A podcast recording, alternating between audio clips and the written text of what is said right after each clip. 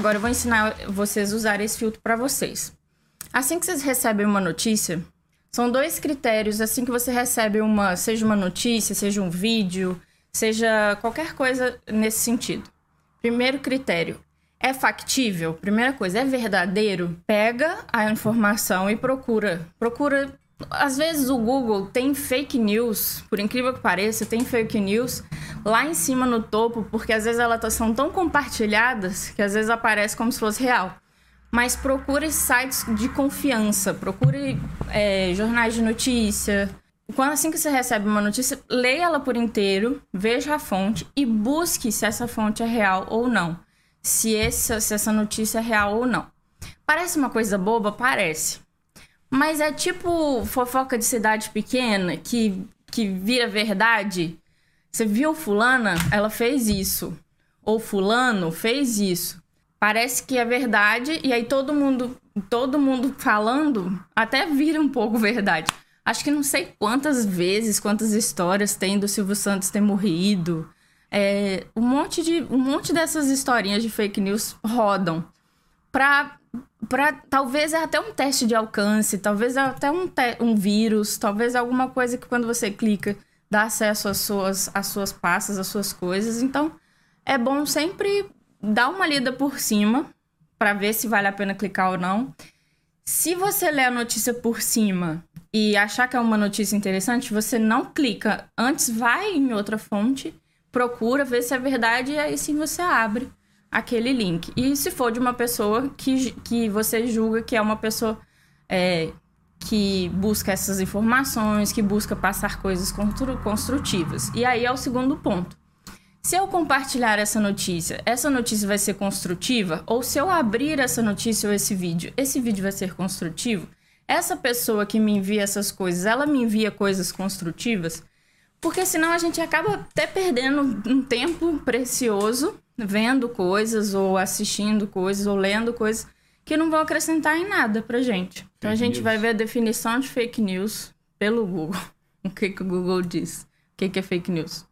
Assim que você busca fake news, olha o que que aparece. Já existe uma manipulação da informação, tá? Exatamente. Olha que interessante o que que aparece na lateral, na direita.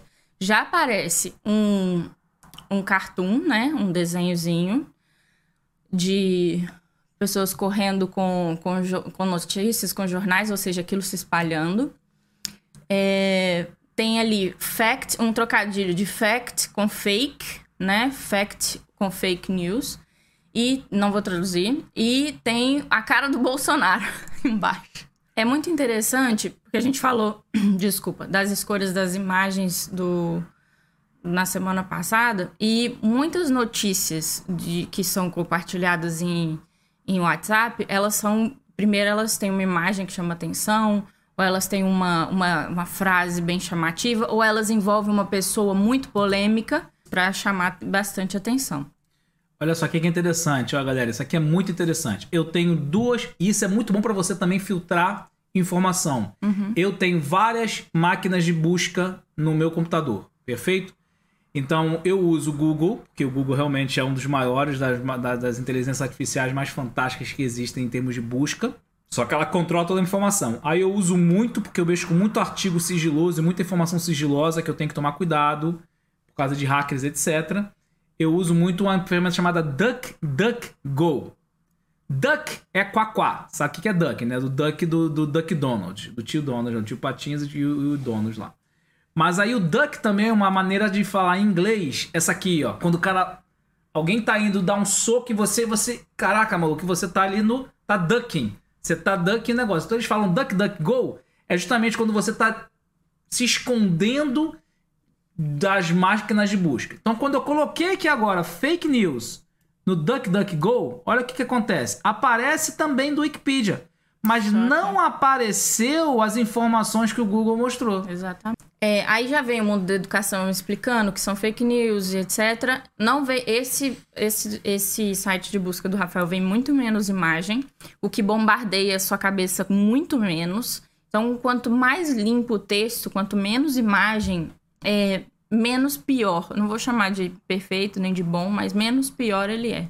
Porque a imagem ela tem um impacto muito forte no cérebro. Uma Principalmente que quem é, palavras, é, né? principalmente quem é muito visual, aquela informação às vezes você nem sabe que você reteve, mas você reteve. E aí aquilo acaba saindo de você, acaba é, em alguma fala, aí é perceptível ao longo do tempo. Na hora, às vezes, nem aparece. Então, se você é bombardeado das mesmas informações mu- muitas vezes, aquilo acaba ficando impresso na sua mente. E a mesma coisa com essas coisas de, de WhatsApp.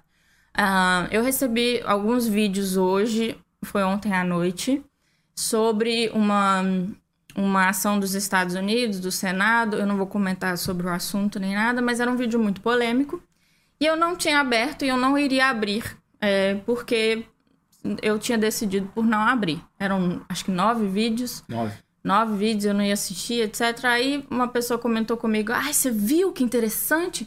Aí ela me explicou sobre o que era e eu falei, vou ver o que que tá se falando nos vídeos. O que que aconteceu nesses vídeos? Eu li com o meu olho, eu assisti eles com o meu olhar. Os vídeos não me chocaram, os vídeos não me abalaram, os vídeos não fizeram nada em relação a mim. Por quê? Porque era muita fala redundante e eles não, não tinham nada nada concreto. não tinha nenhum dado realmente. é, nada concreto. Era só pra. Eu senti, isso foi um- uma, uma percepção minha, que era só pra fazer bagunça. O Instagram e o Facebook não tem só o, o problema do, do, do. Não é um problema, né? Mas aí você vai ver a vida dos seus amigos. Que por mais que as pessoas estejam fazendo um esforço muito grande pra compartilhar coisas mais reais, por exemplo, mulheres tirando foto é, com menos filtro ou até sem e tentando compartilhar defeitos sobre si e chorando nas redes sociais, mostrando o lado triste da vida delas, não só o lado feliz e as pessoas se relacionando, existe uma artificialidade muito grande na rede social, uma coisa que na vida real você, uma coisa que na vida real você tem com as pessoas, não existe nas redes sociais. A dica que eu vou te dar hoje que eu, que eu acredito ser muito útil pra mim é, eu, às vezes eu deixo de seguir uma pessoa que eu sigo ela muito, há, há mu- muitos conteúdos, eu não vou falar muito tempo, mas há muitos conteúdos, eu vejo que ela posta bastante. Eu deixo de seguir ela porque ela não, é uma amiga de verdade, ela não é uma, ela é uma, uma, uma figura, ela é um ser humano, claro, mas eu não conheço esse ser humano, então é uma coisa que ela, só ela me dá informação, não existe troca de informação. Então a gente nunca vai chegar no consenso, vai ser só eu absorvendo os pontos de vista dela. Então eu dou um tempo na, naquela, naquela pessoa, ou de seguir aquela pessoa, por mais que eu concorde ou discorde das opiniões dela, se não importa. Eu deixo de seguir ela um tempo, dou uma filtrada se eu continuar achando o conteúdo dela interessante. Daqui a um tempo eu volto a seguir essa pessoa. Então isso me ajuda a filtrar o, o que eu recebo de influencer, de blogueiro, de, de todas essas pessoas. O que, que acontece com o anúncio? Existe um algoritmo. Eu vou falar isso, muita gente sabe. Eu sei que muita gente sabe, mas eu vou falar porque eu acho pertinente. Existe um algoritmo de todas as suas buscas na internet, aprendendo de tudo que você também, tá? fala no celular. Tá falando. De tudo que você fala no celular, a- capta a sua voz e ele faz um reconhecimento de voz e ele faz um reconhecimento de buscas e de, de coisas que tá ao seu redor, de lojas que você entra dentro do shopping. Tudo isso, esse acesso, eles estão tentando restringir, mas já, já tá meio, É, já, já- tá meio é. descambado já. Já Eu não- todo mundo já tem as informações que precisa. Eu não sei como é que faz no iPhone, por exemplo, mas eu descobri que no Android você consegue cortar todos os sensores do Android. Depois Existe o uma- Rafa ensina pra Depois eu vocês. ensino pra vocês. Aí é, eles rastreiam tudo e todos os anúncios que você vê no Instagram são baseados naqueles algoritmos.